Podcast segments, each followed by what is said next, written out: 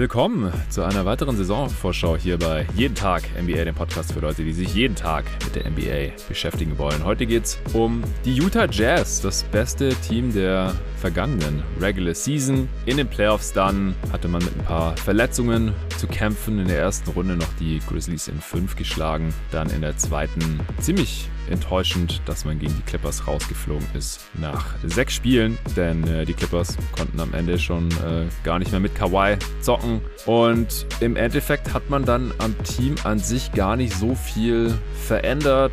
Starting Five oder die besten Spieler sogar äh, sind unverändert. Auf der Bank hat man ein bisschen durchgewirbelt, was jetzt von der Utah Jazz in der kommenden Saison zu erwarten ist. Hauptsächlich in der Regular Season, aber vielleicht sprechen wir da noch kurz über die Playoffs, ob man da die Aussichten jetzt verbessert hat. Dafür habe ich mir heute einen alten Bekannten reingeholt, und zwar den Julian Wolf. Herr Julian. Ähm, ja, hallo Jonathan. Freut mich mal wieder hier zu sein. Ja, freut mich auch. Wir haben früher schon diverse Preview-Pods aufgenommen. Erst noch bei GoToGuys Wired, das früher auch für GoToGuys.de geschrieben. Und vor zwei Jahren, als es das erste Mal Previews gab hier bei Jeden Tag NBA, da haben wir auch über die Utah Jazz schon gesprochen. Letztes Jahr gab es ja keine einzelnen Team-Previews, deswegen äh, da dann nicht. Aber jetzt bist du wieder am Start für die Jazz heute und dann auch noch für eine weitere Preview. Ja, ist jetzt schon zwei Jahre her. Vielleicht kannst du noch mal kurz zusammenfassen, warum du jetzt kein Hardcore-Fan bist von den Jazz, aber du hast vorher nochmal gesagt, du bist äh, Jazz-Sympathisant. ja, es hat eigentlich mit einem Spieler tatsächlich angefangen, das ist der Ron Williams. Ich weiß nicht, ob die Hörerschaft mm. den alle noch kennen, aber wahrscheinlich schon die meisten. Äh, der war eigentlich immer so mein spielerisches Vorbild, so ein kleiner, bisschen kräftigerer Point Guard, der echt einen guten Crossover hatte, geile Pässe gespielt hat. Ja. Und der war halt so, was 2005 ähm, wurde der, glaube ich, gedraftet. So, das war genau die Zeit, wo ich richtig angefangen habe, mich für die NBA zu interessieren. Und dann, ja, bin ich dem auch quasi gefolgt ähm, als der dann weg ist nach Brooklyn oder New Jersey erst. Und da war immer ein bisschen weniger Utah dann in den Jahren, aber jetzt so als die, äh, als Mitchell dann kam, hat es dann eher wieder so angefangen. Also wenn die Teams, die Franchise, die ich mag, dann mal wieder ein gutes Team haben, dann steige ich dann auch wieder voll ein als Fan. Ja, also mir bist du in letzter Zeit auch immer wieder auf NBA Twitter aufgefallen, wenn du irgendwie vehement für Donovan Mitchell mal wieder argumentiert hast. ja, ich bin der Donovan Mitchell Stan Nummer eins auf NBA Twitter. Ja, ich muss auch sagen, also mittlerweile hat er mich auch definitiv überzeugt. Ich war die letzten Saisons da immer noch ein bisschen skeptisch, aber jetzt gerade auch die letzten Playoffs, also das war aus meiner Sicht schon vielleicht so eine kleine Preview auf die kommende Saison oder auf viele weitere Saisons. Also der Typ hat auf jeden Fall das äh, Zeug zum absoluten offensiven Star in dieser Liga. Ja, ich habe ja gerade schon ein bisschen umrissen, was die Jazz gemacht haben. Sie haben äh, auf der Bank haben sich Rudy Gay reingeholt für die Taxpayer Mid-Level Exception. Zwei volle Jahre, knapp sechs Millionen jeweils. Man hat Eric Pascal, den Golden State Warriors abgenommen per Trade. Äh, man hat Hassan Whiteside fürs Minimum reingeholt. Und äh, Jared Butler hat man noch in der zweiten Runde draften können. Das war äh, in der deutschen NBA Draft Bubble ein Liebling und müsste demnach auch als Stil gelten. Ähm, da gab es ein paar medizinische Bedenken. Der hatte erstmal Herzprobleme, musste dann da erstmal freigegeben werden von der NBA. Aber das ist passiert und ich denke so vom Talentlevel hätte der auf jeden Fall in die erste Runde gehört. Wir haben den auch hier bei der Mockdraft, David und ich, relativ früh gezogen. Ich glaube in der Top 20 oder so will nichts Falsches sagen, aber er hat da ähm, definitiv mehr Potenzial als äh, Second Rounder. Ja, ansonsten ist wie gesagt nicht besonders viel passiert. Also man hat dann im Prinzip äh, George Niang ziehen lassen, der bei den Sixers äh, gelandet ist. Aber ansonsten hat man hier im äh, Großen und Ganzen, ach ja, Favors, äh, der ist auch noch weg, den konnte man zu den Thunder dumpen. Aber ansonsten ist das noch ziemlich genau dasselbe Team wie in der sehr, sehr erfolgreichen letzten Saison. Man hat ja im Endeffekt den besten Record der Regular Season auch gehabt, war da auf Platz eins. Wie geht's denn jetzt als Jazz-Sympathisant zum jetzigen Zeitpunkt mit all dem? Ähm, ja, also mir tatsächlich ganz gut. Ich könnte mir auch vorstellen, dass es einige gibt, denen es nicht ganz so gut geht. Ähm, das ist, glaube ich, so ein bisschen diese alte Philosophie. Also wenn man jetzt eben so Championship oder Bust eher diese ähm, Schiene fährt, dann kann ich mir vorstellen, dass es nicht so zufriedenstellend war, weil sie halt irgendwie wieder so dasselbe Team sind wie letztes Jahr mit denselben Problemen und wahrscheinlich auch einfach so dasselbe Ceiling haben als Team. Ähm, ich muss jetzt sagen, es war natürlich enttäuschend letztes Jahr, wie sie rausgeflogen sind, aber im Endeffekt äh, hat ja eigentlich jedes Team bis auf dem Championship Championship-Team am Ende eine Enttäuschung von der Saison und ich war eigentlich mit der Saison super zufrieden. Also die haben ja das ganze Jahr über eigentlich immer alles ähm, fast gewonnen und auch in den Playoffs mit den Grizzlies fand ich echt eine coole Serie gespielt. Ähm, ja. Insofern ähm, bin ich jetzt auf der Schiene, wenn die das wieder so schaffen, eigentlich zufrieden, muss ich sagen. Ähm, das reicht mir dann schon so ein bisschen bei so einem Team, wenn die einfach wieder eine sehr gute Regular Season spielen und in den Playoffs zumindest eine Rolle spielen. Und dann finde ich, kann man sich eigentlich nicht beschweren, weil sie eigentlich ein paar kleine Sachen gemacht haben, die ich jetzt nicht schlecht finde. Auf keinen Fall irgendwie abgestürzt sind und ja, vielleicht mit Butler, zu dem ich jetzt nicht viel sagen kann, ähm, da vielleicht sogar noch einen guten Fang gemacht haben. Ja, ja.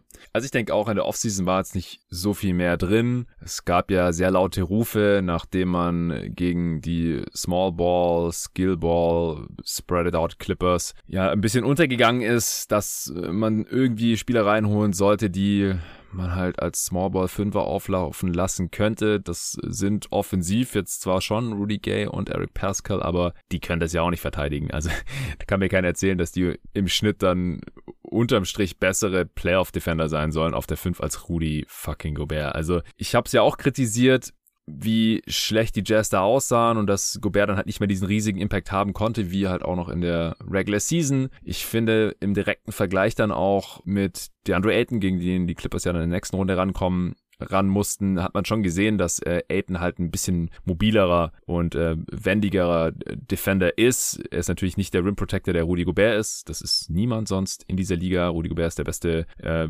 Drop Defender, Pick and Roll, äh, Big Defender der Liga. Das ist gar nicht die Frage, vor allem in der Regular Season. Äh, wir haben ihn auch nochmal ausführlich besprochen beim äh, Top 30 Spieler Projekt hier bei Jeden Tag NBA. Also ich glaube, die, die Grenzen sind schon relativ klar. Aber ich glaube halt, dass man jetzt irgendwie ihn auf die Bank setzt in den Playoffs und sagt, so, wir spielen jetzt hier lieber Small mit Rudy Gay oder Eric Pascal. Das wird nicht passieren. Da, da hätte man dann schon irgendwie, da bräuchte man dann schon wahrscheinlich irgendwie so Draymond Green oder halt so einen richtig guten Small Ball Center, der auch äh, dann einen riesigen defensiven Impact haben kann. Wie siehst du diese Problematik?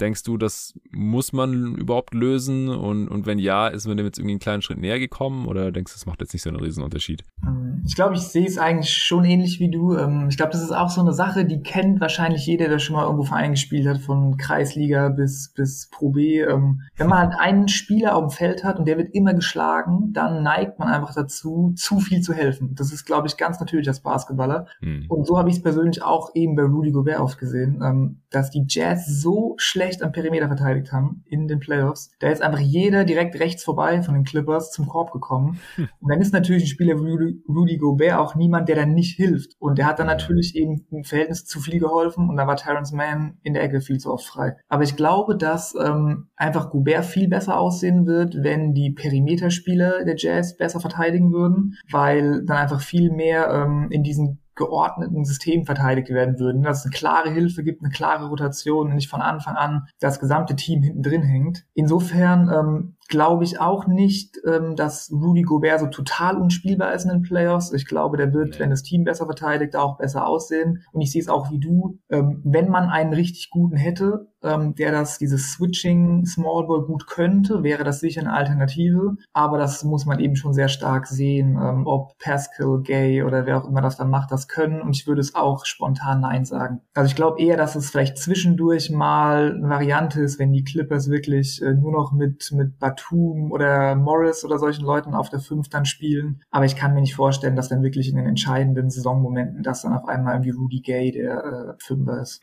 Vielleicht macht man es mal in der Regular Season oder so. Ich meine, jetzt hat man wenigstens die Option, die hatte man halt vorher gar nicht, weil man hatte einfach überhaupt gar keinen großen Wing im Kader, einfach nicht existiert.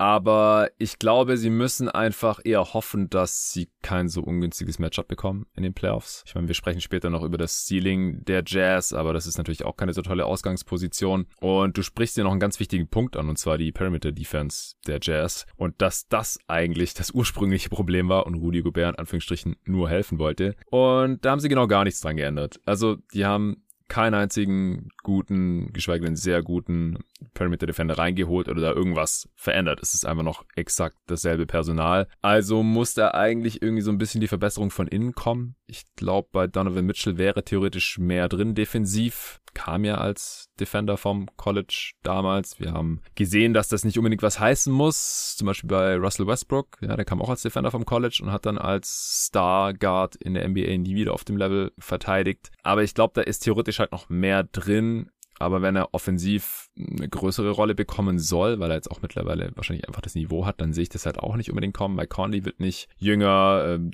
Bogdanovic, Ingels auch nicht. Jordan Clarkson wird niemals ein guter Defender sein, glaube ich. Royce O'Neal kann es nicht alleine richten. Wie siehst du das? Glaubst du, dass irgendwie eine Upside vorhanden? Ähm, ja, genau. Also ich sehe auf jeden Fall den Punkt, den du gerade angesprochen hast. Also zum Switch gehören ja immer zwei. Und ich finde, Gobert ist natürlich der eine, der nicht wirklich gut switchbar ist, aber man muss ja auch einfach sagen, dass alle anderen Jazz-Spieler das sowieso auch nicht könnten. Ähm, also ne, mhm. gerade Conley, Mitchell, Clarkson, das sind alles drei ähm, kleine und teilweise auch sehr leichte Guards. Ja. Also zum Beispiel, wenn du überlegt hast, die Andre Ayton, wenn jetzt Ayton ähm, bei den Jazz spielen würde, der könnte dann halt switchen auf den Guard und dann würde halt einfach der, der Big ähm, einfach gegen den Guard scoren oder irgendwie der, der Flügel, das dann läuft. Ja, insofern ähm, ich, ich habe jetzt nicht unglaublich viel mitbekommen, ähm, was die jetzt im Trainingslager gemacht haben oder so. Die Aussagen, die sie getätigt haben, waren schon so, dass sie sich dem bewusst waren und schon auch alle gesagt haben, ja, wir müssen besser verteidigen am Perimeter. Und ich glaube schon auch, dass es so in gewisser Weise man da was machen kann, ne? wenn man einfach sich ein bisschen mehr engagiert, noch ein paar bessere Systeme und Rotationen hat. Aber du hast es auch gesagt, man kriegt aus Clarkson nicht äh, kein Lonzo Ball und genauso aus Mike Conley nicht mehr mit 34. Ähm, der wird auch keine Muskelmasse mit draufpacken und wachsen.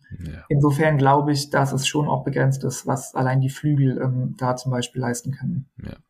Jared Butler war am College ein guter Defender, aber es hat auch die Frage, ja, Rookie, Backup, Point Guard quasi, der wird dann da in den Playoffs und wir haben jetzt ja, glaube ich, schon ein bisschen vorgegriffen auf die Playoffs, weil in der Regular Season, da wird es wahrscheinlich weiterhin kein großes Problem sein, da sorgt halt Rudy Gobert auch mit diesem Spielermaterial die dann halt wirklich erst in den Playoffs da so stark attackiert wurden in einem ungünstigen Matchup da sorgt er schon für eine, für eine sehr, sehr gute Defense.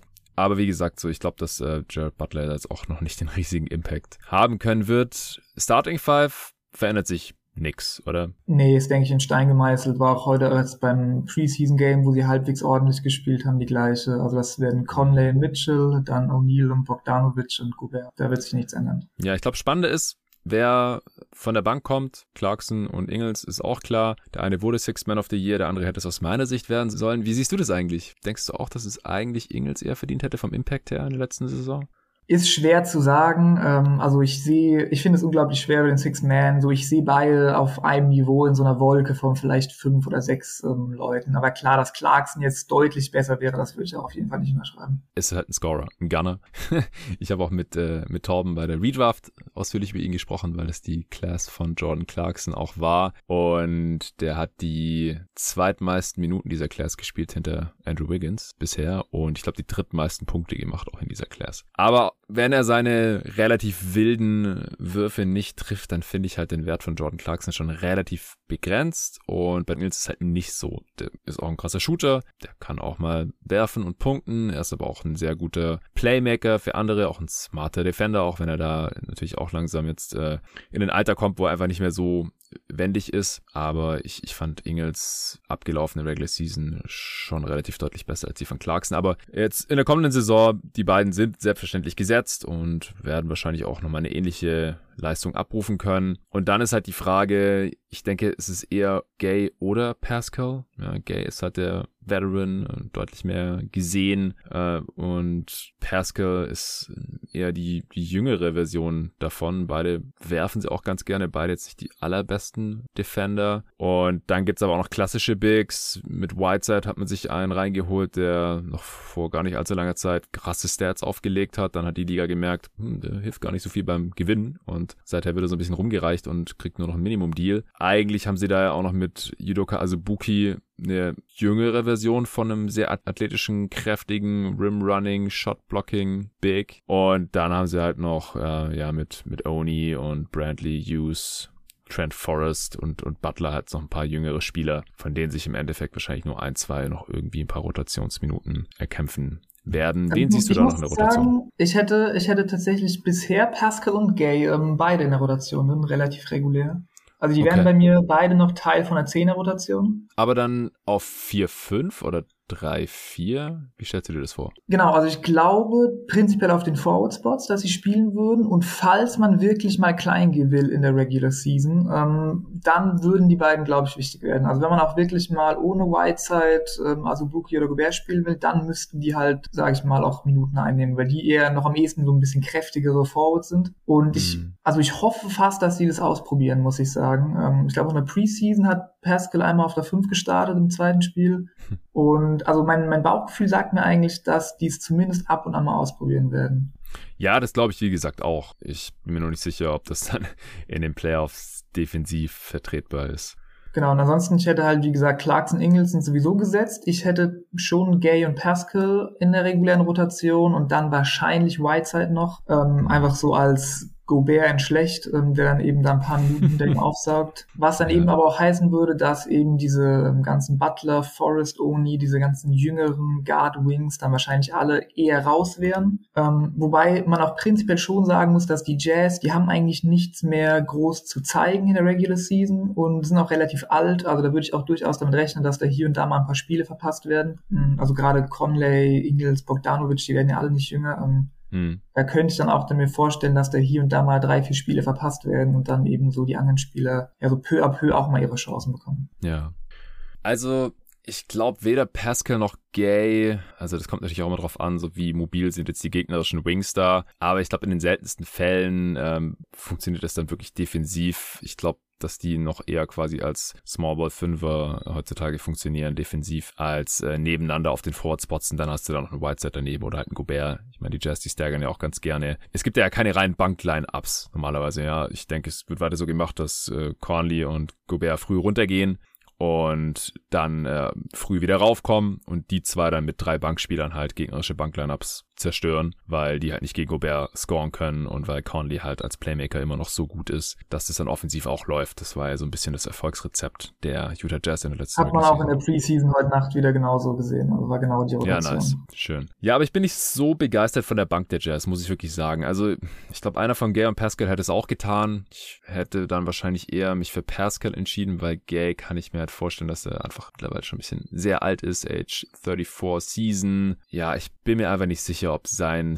Skillset sie wirklich viel weiterbringt. Pascal hat man ja dann auch noch geholt, weil er ein Buddy von Donovan Mitchell ist, glaube ich. Also solche Sachen da spielen halt immer noch Sachen eine Rolle oder sind Sachen ein Faktor, wo wir einfach zu weit weg von sind, aber so vom, vom spielerischen Fit gefällt mir das alles nicht so super. Also Whiteside als Backup kann auch funktionieren, aber ich würde da wahrscheinlich auch mittel- bis langfristig eher gucken, dass ich da Azubuki aufgebaut bekomme. Also man hört wahrscheinlich schon so raus, ich bin jetzt nicht so super begeistert von, aber unterm Strich ist es wahrscheinlich egal. Also in der Regular Season glaube ich einfach, die Lineups der Jazz werden gut genug sein, das defensive System klickt und Offense wird wahrscheinlich auch nicht schlechter sein. Ich meine, Niang hat eine krasse Shooting-Season gehabt, klar, und da werden weder Pascal noch Rudy Gay rankommen, die ihn da de facto ersetzen in der Rotation aber dafür bringen die andere Qualitäten mit, können ein bisschen athletischer finishen, also vor allem Pascal Gay vielleicht noch ein bisschen. Ähm, ich glaube, das wird jetzt weder Offense noch Defense großartig irgendwie einen Abbruch tun. Oder wie siehst du das? Ähm, genau, also ist es tatsächlich ähm, für mich eine, denke ich, die große Frage der Jazz-Season, inwiefern sie eben ausprobieren. Also ich glaube, wenn sie einfach ihren Stiefel runterspielen, ähm, dann brennt da nichts an. Ne? Also wenn sie halt sagen, Whiteside ist der Backup-Center und wir verändern einfach die Systeme überhaupt nicht, ähm, spielen das genauso gleich wie mit Gobert. Wir behalten unsere alten Rotationen, unsere alten Spieler und als System. Also da kann in meinen Augen eigentlich fast nichts schiefgehen, ähm, mhm. dass da irgendwas schlechter werden sollte. Es wäre eben die Frage, sagt man nicht halt, okay, wir probieren eben Azubuki aus. Ähm, das kann schiefgehen, weil es ein junger Spieler ist, aber wenn wir halt Glück haben, dann haben wir vielleicht in einem Jahr einen deutlich besseren Spieler. Sagen Sie mal, wir spielen wirklich mal konstant klein mit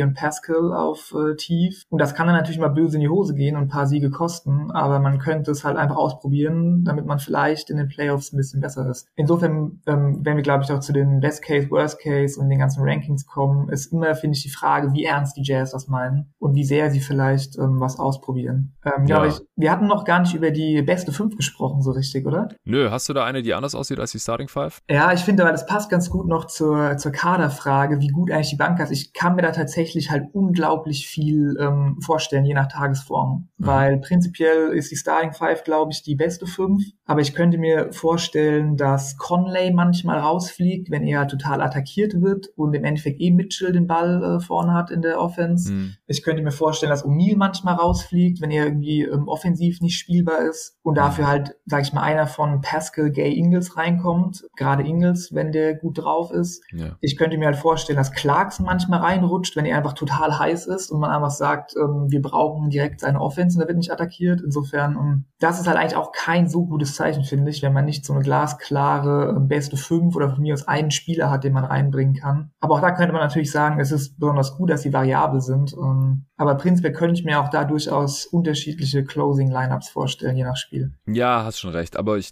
glaube, dass es eher fast ein Luxusproblem ist, dass man halt so einen Spieler wie Ingels noch auf der Bank sitzen hat und dann halt auch noch in Clarkson, der, wenn er on fire ist, wahrscheinlich auch ein paar Games closen wird. Also Clarkson, ne, ich weiß noch bei den Clippers, ich habe jetzt keine Zahlen parat, aber der hat doch auch teilweise 22 Punkte in, in einer Halbzeit aufgelegt gegen die Clippers in den Playoffs mit, mit Paul. George und Kawhi. Und ich glaube, das ist halt sowas, das kann halt immer bei diesen Spielern passieren. Ne? Wenn der dann mal in der zweiten ja. Halbzeit total heiß ist und er steht bei 20 Punkten in einer Halbzeit, dann hat er halt auch sicher den Crunch-Time-Platz in meinen Augen. Ja, genau, das denke ich halt auch. Also sie haben da schon sehr, sehr explosive Scorer-Shooter mit Clarkson äh, und natürlich auch mit Mitchell, der auch mal, ich glaube, in Spiel 6 war das auch, wo er noch 16 Punkte in Folge gemacht hatte, im zweiten Viertel, glaube ich, bevor dann die Jazz auf einmal nichts mehr getroffen haben und die Clippers dafür dann alles, ja, vor allem in ja, Person von. Clarkson hat dann in der zweiten Halbzeit hinten wieder abgegeben, die Punkte, die er vorne gemacht hat. Ja, so ungefähr.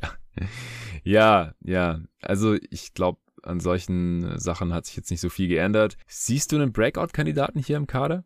Also ehrlich gesagt gar nicht, ähm, weil ich glaube, die, die jungen Spieler, die werden nicht genug Minuten bekommen. Also diese was Forrest Oni, auch Jared Butler, dem kann ich echt nichts sagen, muss ich ähm, ganz ehrlich sagen, aus Draft-Perspektive. Ja. Ich glaube, die werden nicht genug spielen, um sich da irgendwie groß ins Rampenlicht zu spielen. Ähm, die erfahrenen Veteranen, die sind einfach schon zu bekannt. Ich glaube, die können keinen Breakout mehr haben. Könnte natürlich jetzt Donovan Mitchell ähm, annennen, dass der vielleicht dann auch in der öffentlichen Wahrnehmung und in den äh, jeden Tag NBA Top 30 Listen noch ein bisschen klettert. Ja, das wäre mein Kandidat gewesen. Also ich könnte mir ja. vorstellen, dass Donovan Mitchell sich halt zumindest mal in der Top 15 irgendwie festbeißt, weil den hatten jetzt schon noch relativ viele so um Platz 20 20, zwischen 20 und 25 teilweise sogar. Und ich kann mir schon vorstellen, dass wenn der jetzt eine noch bessere Regular Season zockt und dann in den Playoffs das nochmal wiederholt und vielleicht auch einfach mal fit bleibt, ich meine, der war auch noch angeschlagen bei der ganzen Sache, dass er dann halt so einen relativ festen Platz in der Top 15 hat, so wie es halt jetzt gerade ein Paul George und ein äh, Jason Tatum oder noch ein Jimmy Butler auch noch haben. Die sind da jetzt die letzten beiden Jahre gelandet, irgendwo zwischen 10 und 15 halt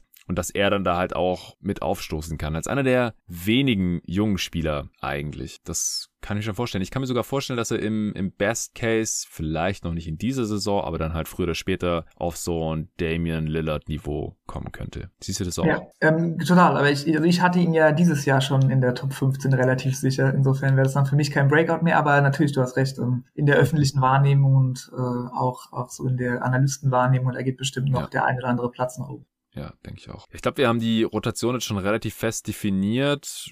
Hast du noch irgendjemanden bei zu viel oder zu wenig Minuten? Ähm, also zu wenig könnte man halt vielleicht wirklich Butler nennen, ähm, wenn der talentiert ist, aber einfach keine Minuten kriegt. Ähm, das wäre dann eben so ein mhm. Fall, aber als Rookie wie immer schwer, da zu sagen, was wirklich zu, zu wenig ist, weil er wirklich einfach kein Winning Player sein wird wahrscheinlich und das ein Top-Team ist. Bei also wer, ja? Hinweis für die Jazz-Fans, die jetzt unbedingt wissen wollen, was Jared Butler für ein Spieler ist, dann hört doch in den Podcast kurz vor der Draft rein, den ich damals mit Torben aufgenommen habe, als wir über die Guards der Class gesprochen haben. Torben ist auch großer Jared Butler-Fan und ähm, der hat da sicherlich ein paar interessante Sachen gesagt zu. Ähm, bei zu viel würde ich vielleicht Hassan Whiteside nennen, ähm, weil ich weiß, also ich weiß nicht, er bringt dich ja einfach wirklich nirgendwo hin. Ähm, ja, er ist einfach dieser Lückenfüller auf der 5, der halt für Gobert reinkommt. Aber ich habe ihn auch in der Preseason wieder gesehen und das ist einfach nicht irgendwie nichts, was mich wirklich erwärmt. Aber da reden wir dann ja von, er bekommt 15 Minuten statt gar keine. Das ist dann, finde ich, ähm, verschmerzbar, sage ich mal. Und ähm, ansonsten denke ich, haben wir ja gesagt, dass die, die Rotation ähm, einfach relativ feststeht. Wie gesagt, jetzt mit Gay und Pascal, wenn einer wirklich gar nicht spielt davon, dann ja, fände ich schon ein bisschen enttäuschend, weil ich glaube, die haben ja schon irgendwie gesehen, dass sie so einen großen und athletischen Flügel irgendwie brauchen. Ist auch die Frage, inwiefern die beiden das sind, aber ich denke, die haben ja schon da mit einem klaren äh, Profil dazugeschlagen in der Offseason und deswegen würde ich dann irgendwie auch erwarten oder erwarten sie wahrscheinlich auch, dass sie dann auch die Minuten sehen. Ja, aber ich denke, das ist nicht dramatisch. Ja, würde ich mich anschließen. Am Spielstil an sich wird sich jetzt wahrscheinlich auch nicht so viel ändern oder ändern können, weil ich glaube, die Skillsets der Spieler, die wurden jetzt auch schon einigermaßen maximiert. Man wird natürlich weiterhin viele Dreier nehmen, auch in Transition, früh in der Shotclock, alles was halbwegs frei ist drauf, rotzen und in guten Abenden schießt man dann halt auch den Gegner komplett ab. Ansonsten natürlich auch viel Pick and Roll. Ähm, in der Defense weiterhin Drop Coverage in allererster Linie. Siehst du da irgendeine Veränderung oder hast du in der Preseason jetzt vielleicht irgendwas noch gesehen? Ja, so ähm, kosmetisch, sage ich mal. Also ich glaube, in der Offense, das hatten wir auch angesprochen, dass eben Gay und Pascal einfach nicht so die krassen Dreierschützen sind, ähm, verglichen mit zum Beispiel gerade George Niang, der schon einiges da draufgeworfen hat. Ähm, aber wenn man das mit einberechnet, dann sind sie eben nicht mehr das Team mit den meisten Treffern und Versuchen, sondern halt das Team mit den zweit- oder drittmeisten Treffern und Versuchen, denke ich. Ähm, ja. Also in dieser Four-Out-Offense mit vielen Dreiern und Gobert als Rollman wird sich nicht viel ändern, da bin ich mir sehr sicher. Defense wäre eben die Frage, ob sie mehr switchen switchen, ähm, also sowohl alles switchen mit dem Fünfer eventuell, aber auch auf den Positionen 1 bis 4 könnte man ja eventuell mehr ähm, switchen. Mhm. Ich habe das Spiel gesehen oder Teil, ähm, Teile davon gegen die Mavs in der Preseason, da sind sie wirklich, ähm, ich glaube, mit Pascal auf der 5 gestartet, also teilweise ganz ohne Center. Da haben sie dann relativ viel geswitcht und waren wirklich auch sehr aggressiv dann ähm, dran, so gerade Royce O'Neill, der ist dann oft gegen Porzingis geswitcht und hatte dann wirklich sehr aggressiv ähm, ähm, verteidigt. Ich bin mir halt nicht ganz sicher, wie, wie oft das wirklich dann vorkommt, ne? weil klar gegen die Maps in der Preseason, Porzingis schießt dann eh immer, ähm, da kann man das mal ausprobieren und dann denkt man sich, ja, hm, so richtig gut funktioniert's nicht und dann, wenn es hart auf hart kommt, spielt man dann doch wieder das, was man einfach gewohnt ist. Äh, also da wäre ich ein bisschen vorsichtig. Ich würde mir wünschen, dass sie das ab und an mal auspacken und da äh, einfach mehr switchen, aber ich würde jetzt auch nicht meinen mein Hut darauf verwetten, dass das dann nicht einfach einfach zu schlecht funktioniert. Weil ich finde, ähm, ah, das ist ja auch so eine Philosophiefrage, es bringt ja irgendwie nichts, ähm, unbedingt einen Plan B verfolgen zu wollen, wenn man aber einfach von vorne bis hinten nicht das Material an Spielern ja. hat. Dann ist es einfach oft schlauer, ähm, dass man einfach seinen Plan A perfektioniert. Und auch wenn dann alle irgendwie sagen, ja, man hat nur diesen einen Plan, ähm, ja, lieber einen guten Plan A als einen schlechten Plan B. Ja, ja, also sehe ich genauso. Zum Beispiel bei den äh, Milwaukee Bucks dabei, auch bis zur letzten Regular Season waren die Rufe immer laut, so ey, wieso switchen die nie? Aber die haben halt auch das Material dafür. Das haben wir jetzt auch gesehen, also spätestens nach dem PJ Tucker Trade, aber auch ein Holiday, in Middleton, in Janis, die können halt mal switchen und das können halt die allermeisten Spieler der Utah Jazz nicht. Und deswegen, also ich denke auch, dass vielleicht gerade wenn Gobert nicht drauf ist und man eh keinen so tollen Rim Protector drauf hat, also auch wenn man halt Small spielt und nicht mit Whiteside, der kann auch nicht switchen, dann kann kann man das ja mal ausprobieren. Man kann gucken, wie läuft das so. Werden die Guards da die ganze Zeit auch abused oder vielleicht auch nicht.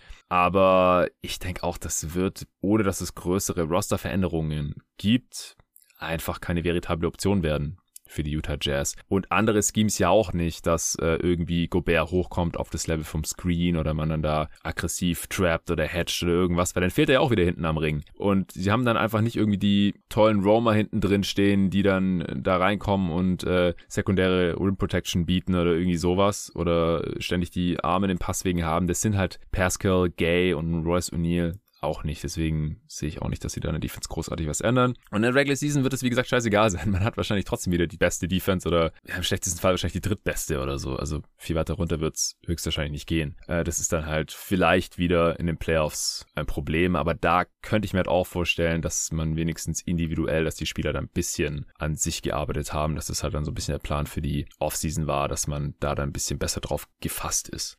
Aber im Prinzip sind die Jazz halt was sie sind, mit ihren tollen Stärken, aber halt auch mit ihren Schwächen, denke ich. Oder hast du jetzt noch irgendeine Stärke und Schwäche, die wir gar nicht hier bisher erwähnt haben? Nee, ich denke, wir sind so vom Spielstil ganz gut durchgekommen. Ähm, wäre dann, finde ich, ich glaube, es wird dann eher spannend, ähm, wie stark man dann diese Stärken und Schwächen einsieht, weil jetzt kommt ja der kleine Spoiler für die Predictions. Ich finde, die Jazz sind bei allem, was ich bisher so gelesen habe, echt fast schon kriminell underrated in der Saison, die jetzt kommt. Ja, ist es so? Also, ich sehe halt auch nicht, wieso jetzt die Regular Season so viel schlechter sein sollte als die letzte. Da hatten sie einen Netrating von plus 11,3 und das wären umgerechnet auf eine 82-Spiele-Saison 66 Siege gewesen. Das ist halt schon sehr, sehr heftig und selbst wenn sie das nicht wiederholen können, also im Best Case sehe ich es jetzt nicht wirklich schlechter. Ich weiß nicht, wie es dir geht. Ähm, sollte man vielleicht ganz kurz nochmal ähm, betonen, dass die Jazz mit Abstand die beste Bilanz der Liga hatten das ganze Jahr über und dabei noch deutliche Net-Rating underperformed haben. Ja, also am Ende hatten sie nur einen Sieg mehr als die Suns, würde ich jetzt hier nochmal betonen. Aber wie du gerade schon gesagt hast, sie haben Net-Rating halt krass underperformed. Also sie hatten im Prinzip fast sechs Siege zu wenig. Ja, sie hätten eigentlich 58 haben müssen und hatten nur in Anführungsstrichen 52. Das passiert für die Hörer, die noch nicht so lange dabei sind, zum Beispiel, wenn man oft knappe Spiele verliert. Also das Netrating ist ja die Differenz zwischen offensiver und defensiver Leistung, also der normierten offensiven und defensiven Effizienz. Und normalerweise gewinnt man dann halt auch entsprechend viele oder wenig Spiele, es sei denn, man gewinnt oder verliert überdurchschnittlich viele knappe Spiele. Ja, dass man dann halt, wenn man ständig die knappen Spiele gewinnt, wie es die Blazers zum Beispiel oft machen, auch wegen Damon Lillard äh, über die letzten Saisons, bei den meisten Teams ist es dann halt nicht so von Saison zu Saison übertragbar. Und deswegen würde ich mir da bei den Jazz jetzt auch keine Sorgen machen, dass sie wieder irgendwie sechs oder dann umgerechnet sieben, acht Spiele zu wenig gewinnen. Oder siehst du da irgendwelche eklatanten Probleme in der Crunch-Time? Nee, eigentlich nicht. Also eigentlich im Gegenteil. Sie haben die, die ersten Optionen mit Mitchell, äh, mit Conley, die sich in den Wurf kreieren können. Also nee, das, ähm, wie ja. gesagt, das sehe ich als fluky. Ja, ich auch. Also, Best Case, hau raus. Ähm, genau, also eigentlich wie letztes Jahr muss ich sagen. Ich glaube, das letztes Jahr war schon relativ der perfekte Sturm von den Jazz. Ähm, die waren relativ fit, ähm, das hat auch einfach gelaufen, die waren super konstant. Aber ich glaube, wenn sie eben wieder ihren Best Case erreichen, dann können die das wieder ungefähr schaffen. Also dann sehe ich sie schon auch bei deutlich über 60 Siegen, also sowas 63 ähm, vielleicht als Best Case. Ja, also da würde ich mitgehen, jetzt vielleicht nicht gerade 66. Weil letztes Jahr war halt auch eine Saison, wo man als sehr gut geölte Regular Season Machine viele Teams, die irgendwie gerade einen Covid-Ausbruch hatten oder äh, was weiß ich, vier Spiele in sechs Nächten hatten oder sonstige Probleme, weil die letzte Regular Season einfach nicht ganz normal verlaufen ist, wo die die einfach wegklatschen konnten, ja. Und dann sind die Dreier sehr gut gefallen und dann, wie gesagt, hinten Gobert drin und die meisten Teams in der modernen NBA, die laufen einfach viel Pick and Roll und dann jedes Mal gegen Gobert und dann hat man da keinen Plan B, weil man überhaupt keine Zeit hatte, sich darauf vorzubereiten äh, und irgendwas zu schemen oder so. Das wird vielleicht in dem Maße nicht mehr passieren, aber ich meine, man darf auch nicht vergessen, Mitchell hat 19 Spiele verpasst, ja. Mike Conley hat 21 Spiele verpasst. Also es war jetzt auch nicht unbedingt ihr eigener Best Case, würde ich sagen. Und gerade auch mit den, wie gesagt, mit dem Underperform des Net Ratings hätte sogar noch besser laufen können. Irgendwie, denke ich. Und deswegen sage ich auch, also Best Case sind auf jeden Fall 60 Siege drin, da würde ich auch drüber gehen und ja, warum nicht 63? Also man kann easy wieder die beste Defense und die drittbeste Offense haben oder Top 5 oder so. Ja, sehe ich auf jeden Fall. Ja, genau. Du hast also was auch auf jeden gesagt? Fall Top 5 in Offense und Defense eigentlich, wenn nichts äh, grob schief läuft. Ja, und 63 hattest du auch gesagt, oder? Ja, genau. Ich sag sogar 64, komm. Was passiert im Worst Case und wie viele Siege sind das? Ähm, ich glaube, dass der Worst Case schon ist, dass man ein bisschen schlechter wird, einfach, ähm, ja, weil eben, weil wie gesagt, es vielleicht nicht so gut läuft wie letztes Jahr, weil eben schon auch viele der Schlüsselspieler schon auf der falschen Seite der 30 sind. Also gerade Conley war wirklich, wirklich stark letztes Jahr, aber zum Beispiel nicht so stark vorletztes Jahr. Ähm, mhm. Da müsste man eben gucken, ob der das wiederholen kann. Ähm, Ingels wird auch nicht älter, äh, nicht jünger. Ähm, also genau gleich hat wie Conley. Ja. ja, dass da so hier und da mal ein paar Prozentpunkte fehlen, ähm, Verletzungen vielleicht ein paar. Und also wie gesagt, ich, ich sehe immer noch die Möglichkeit, dass die Jazz auch einfach nicht mehr so Vollgas geben in der Regular Season. Also dass sie halt mhm. eben doch mal was ausprobieren und dadurch äh, vielleicht mal einen Sieg hier und da verlieren. Dass sie vielleicht auch am Ende der Saison ein bisschen auf Seeding gucken, ähm, könnte ich mir zum Beispiel vorstellen, dass sie halt eben gerade nicht mehr sowas wie gegen die Clippers spielen wollen und dann eben auch am Ende wirklich den Fokus klar auf die Playoffs legen, weil sie eben einfach nichts mehr zu beweisen oder zu gewinnen haben in der Regular Season. Insofern würde ich, ich würde vielleicht so einen Realistic äh, Worst Case angeben, wenn sie wirklich versuchen. Das wären für mich vielleicht so 54, 55 Siege. Und dann würde ich vielleicht noch mal ein paar Siege runtergehen auf so vielleicht 52 Siege, wenn man wirklich das Gefühl bekommt, dass die Jazz einfach den Fokus voll auf die Postseason legen.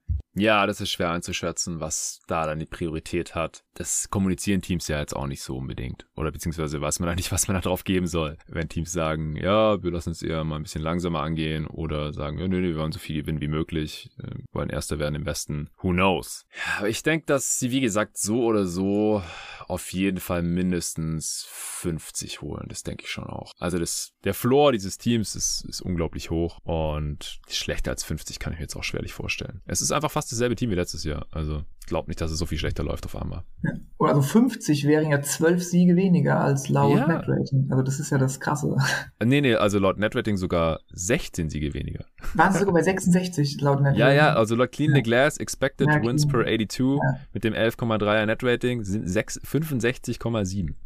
Okay, ich glaube, dann haben wir noch leicht andere Zahlen. Ähm, bei mir wäre, glaube ich, das Netrating, ich habe das, glaube ich, von NBA.com oder von Bieber Rap. Ja, Aber bei Clean das, the Glass ist die Garbage Time raus ja, ja, genau. Aber das Prinzip bleibt ja gleich. Dann wird es ja nur umso äh, verrückter, wenn man die echten Zahlen nimmt. Ja, ja, genau. Ja, also 50 ist wirklich auch, also äh, Bogdanovic, Conley und Ingels verpassen halt einige Spiele. Jetzt nicht gerade die halbe Saison, wie gesagt, so Katastrophen lassen wir immer raus. Mitchell hat wieder irgendeine Kleinigkeit. Vielleicht Gobert verpasst er auch mal mehr als ein Spiel, wie letzte Saison. Der Typ ist selten verletzt, aber dann fehlt er vielleicht auch mal ein bisschen. Und dann funktioniert auch die Regular Season Defense halt gleich nicht mehr so gut, weil Whiteside ist, ist auch kein Gobert Light und also Buki wahrscheinlich auch noch nicht. Also dann, äh, ja, dann verliert man halt umgerechnet 16 Mal öfter vielleicht. Aber es ist schon, also 50, ich, ich tue mir halt schwer, ein Worst Case wirklich weit über 50 anzusetzen. Deswegen, ja, ich äh, bin auch ein bisschen verwirrt von dieser Over-Underline, zu der wir jetzt kommen. Also ich habe auch, ähm, ich habe ähm, paar, paar Previews einfach gelesen, so wie auf saltlake.de oder so, und da habe ich, glaube ich, also 50, 51, 52. Das waren, glaube ich, drei Previews, die ich ähm, Was? mit den Zahlen gelesen habe. Und da war ich auch wirklich ähm, schockiert. Wie gesagt, ich habe es vorhin angeteasert. Ähm, yeah. Das wäre wirklich mein Worst Case, der da irgendwie anscheinend so als ähm, realistische Prediction um die Ecke geistert. Ja, das habe ich gar nicht mitbekommen. Ich hatte also ich glaube wirklich, August. dass da ja. die Leute irgendwie denken, ja, das war halt so ein, was nicht, 56, 57 Siegeteam ähm, und die werden ein bisschen schlechter und dann passt das so. Ich glaube, die Leute wissen echt nicht, dass ähm, die Jazz eigentlich noch besser waren, als man dachte. Ja, das war krass. Also die Jazz haben im Prinzip mal die Saison gespielt, die wir hier in mindestens einer Preview, wenn nicht mehr, schon erwartet hatten, weil wir halt immer gesehen haben, hey, die haben eine Top-Defense und die Offense müsste eigentlich auch mal gut sein. Und dann hast du halt gleich so ein Net-Rating. Dann scorest du halt die Gegner gnadenlos aus in der Regular Season und dann gewinnst du entsprechend viele Spiele. Und ich habe im August die Over-Underline gefunden, 51,5 und habe damals schon gesagt, bin ich ordentlich drüber. Jetzt habe ich 52,5 gefunden, also hat sich nicht wirklich was getan. Also ich hatte hier eigentlich 56 Siege drin stehen, aber das kommt mir fast noch ein bisschen niedrig vor. Was ist dein, also du bist ja natürlich auch over, wenn dein Worst Case bei 50 ist und die Line genau. ist bei 51 oder 52. Ja, also ich habe 57 Siege, ähm, mhm. was mir jetzt aber auch nicht irgendwie schon zu hoch vorkam. Also da war ich eigentlich auch noch relativ konservativ für mein eigenes ähm, Befürworten. Und genau diese 51,5 Line, die habe ich auch mal gesehen, da würde ich ohne zu zögern sofort overgehen. Ich weiß nicht, ob ihr noch einen beste Wetten Podcast aufnehmt, aber das wäre dann denke ich ja. auch äh, dann ein heißer Kandidat dafür. Ja, ist geplant äh, mit Tobi Bühner wieder traditionell und ich bin gespannt, was der dann dazu sagen wird. Ja, ich, ich glaube, dann sind wir uns einig mit den 57. Es kann easy mehr werden. Äh, wir sind jetzt aber auch so schon 4,5 oder 5,5 drüber und das ist dann da auch schon eine der besten Wetten auf dem Board. Hast du jetzt noch einen interessanten Aspekt zu den Utah Jazz, den wir noch gar nicht angesprochen haben? Naja, so ich meine, Awards, denke ich, kann man auch mal kurz mal Worte drüber ähm, verlieren. Mhm. Ich denke, da werden sie ja wieder viele Kandidaten haben. Also Clarkson kann Six Man wieder gewinnen. Ingles wird da, denke ich, auch mal öfter rumschwirren in der ähm, Blase, aber wird es dann wahrscheinlich nicht gewinnen. Snyder wäre mal jemand, der auch den Coach of the Year kriegen würde, aber ich denke, da fehlt ihm äh, ein Playoff-Erfolg davor. Ja, ich glaub, ja, ich glaube, ja. da hat er dieses Jahr einfach nicht genau, das Narrativ. Genau. Das also egal, wie gut die Jazz werden, ähm, der wird da, denke ich, dann wird ein Dritter. Also der wird dann bestimmt immer so Dritter, Vierter, ja, aber wird es ja. dann doch nicht. Genauso Mitchell halt könnte vielleicht, wenn er nochmal einen Riesensprung macht und die Jazz das Team Nummer eins sind, könnte er mal auch mal so im Dunstkreis MVP auftauchen, aber er wird das auch nicht gewinnen. Also ich denke, die Jazz haben da viele so ähm, erweiterte Kreiskandidaten für Awards, aber keinen, der wirklich dann holt. Und natürlich Gobert, ähm, Defensive Player, ist immer eine, eine gute Wahl. Ja, meinst du, dass es dieses Jahr gleich nochmal gewinnen könnte oder ist es eher für nicht so realistisch? Also prinzipiell, so hat er das Narrativ natürlich auch gegen sich, weil ja. ähm, ne, er einfach jetzt nicht so viel Zeit hat in den Playoffs, aber gerade, wer sind halt die Gegenkandidaten? Also jetzt zum Beispiel gerade, ich glaube, Simmons und Draymond waren zweiter und dritter, glaube ich. Mm, ja, das kann sein. Das sind jetzt beides Spieler, von denen ich nicht unbedingt erwarten würde, dass sie nochmal diesen Push machen auf die Eins, weil Simmons irgendwie gar nicht spielt und Green halt auch nicht jünger wird. Dann bleiben halt noch Embiid vielleicht, aber da weiß man ja auch nie, ähm, wie viel er wirklich verteidigt, wie viel er spielt. Ähm, und da denke ich mir eben auch, ich sehe jetzt halt auch nicht diesen Kandidaten, der, wo man jetzt sagt, ah, der ist jetzt schon länger mal im Dunstkreis und jetzt hat er mal das Narrativ, um den Award dann zu holen. Ähm, vielleicht noch Miles Turner oder so jemanden, aber ich könnte mir vorstellen, dass es dann eben nicht diesen einen krassen anderen Kandidaten gibt und dass dann eben doch wieder viele mhm. ähm, einfach bei Gobert bleiben, weil sie nicht äh, geswitcht werden von einem anderen Spieler. Ja, ich hatte mich mit Phil auch bei der Sixers Preview drüber unterhalten, weil Embiid aus meiner Sicht eigentlich letztes Jahr klar der bessere Defender als jetzt Ben Simmons war, aber wenn er halt jedes Jahr 20 Spiele verpasst, dann äh, ist es ähnlich wie beim MVP bei ihm. Dann hat das halt sehr schwer, diesen Award letztendlich auch zu gewinnen. Letztes Jahr war eigentlich Anthony Davis mein brandheißer Kandidat gewesen, dann kam der total out of shape rein und hatte auch einfach nicht denselben Impact wie noch gerade erst in den Playoffs. Der hatte eigentlich das Narrativ total auf seiner Seite. Vielleicht kann der ein Bounceback haben, wenn die Lakers eine überraschend gute Defense haben. Ich habe die Lakers Preview schon aufgenommen, die konntest jetzt noch nicht hören, aber das defensive Material um ihn herum ist einfach so schlecht, dass wenn die eine Top 10 Defense haben, dass äh, er, dass da viel auf ihn zurückfallen könnte, vor allem wenn er der Starter auf der 5 ist. Janitz vielleicht noch, das sind dann wieder die alten Kandidaten. Ja, Ben Simmons hat sich jetzt natürlich selbst aus jeglichem Rennen für irgendwas gerade rausgenommen. Und Draymond Green äh, ist, glaube ich, auch wieder ein heißer Kandidat. Ich habe gerade nochmal geschaut, der wurde tatsächlich Dritter, also Simmons Zweiter, hattest du recht. Und die Warriors werden wahrscheinlich wieder eine sehr gute Defense stellen können, weil das ist einfach das, was sie tun. Und sie haben jetzt auch einen relativ soliden Kader beisammen, wie ich finde. Und äh, wenn das Team dann auch deutlich besser wird, dann gibt es auch mehr Hype. Vielleicht kriegt der dann nochmal einen auf seine alten Tage. Aber ich glaube auch, also wenn sich sonst niemand aufdrängt, dann gibt das Ding Ding einfach wieder Gobert, weil der ist einfach ein krasser Regular Season Defender. Ich glaube, dass er die besten Chancen hat, irgendwas zu gewinnen von diesen ganzen Awards. Und Mitchell finde ich auch, also ich glaube, der muss halt erstmal, glaube ich, diesen Hype bekommen und ein paar MVP-Votes bekommen und mindestens ins All-NBA Second Team kommen oder sowas sehr schwer ist als Guard in dieser Liga. Und dann, also der muss seinen Status als Top 15 Spieler erstmal zementieren, wahrscheinlich sogar Top 10, weil es wird selten ein Spieler MVP, der nicht in der Consensus Top 10 Liste gesehen wird. Das ist einfach noch zu früh gerade. Gut, dann würde ich sagen, äh, sind wir hier heute auch schon durch. Vielen Dank dir, Julian, dass du dir die Zeit genommen hast. Ja, danke schön, dass ich mal wieder vorbeikommen durfte. Ja, sehr gerne. Wie gesagt, es ist nicht die letzte Preview mit dir. Wir nehmen die Tage nochmal eine auf. Und dann sage ich natürlich auch Danke fürs Zuhören. Und äh, da das hier ein Supporter-Podcast ist, dann natürlich auch vielen Dank fürs Supporten. Und bis zur nächsten Preview. So, für eine Sache.